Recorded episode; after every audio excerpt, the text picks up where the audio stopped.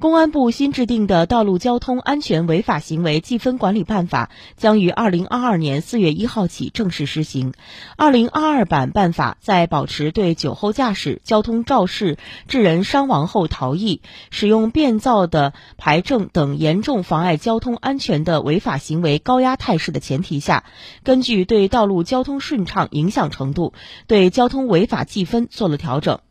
相比二零一六版交通违法记分，二零二二版记分的交通违法共五十项，其中七项记十二分，七项记九分，十一项记六分，十五项记三分，十项记一分。记分的增加了扣九分，删除了扣两分的违法行为。在这次调整中，压线扣三分变为扣一分，驾驶与准驾车型不符的车辆扣十二分变为扣九分，驾车打手机电话扣两分变为扣三分，未粘贴检验合格标志扣三分变为不扣分。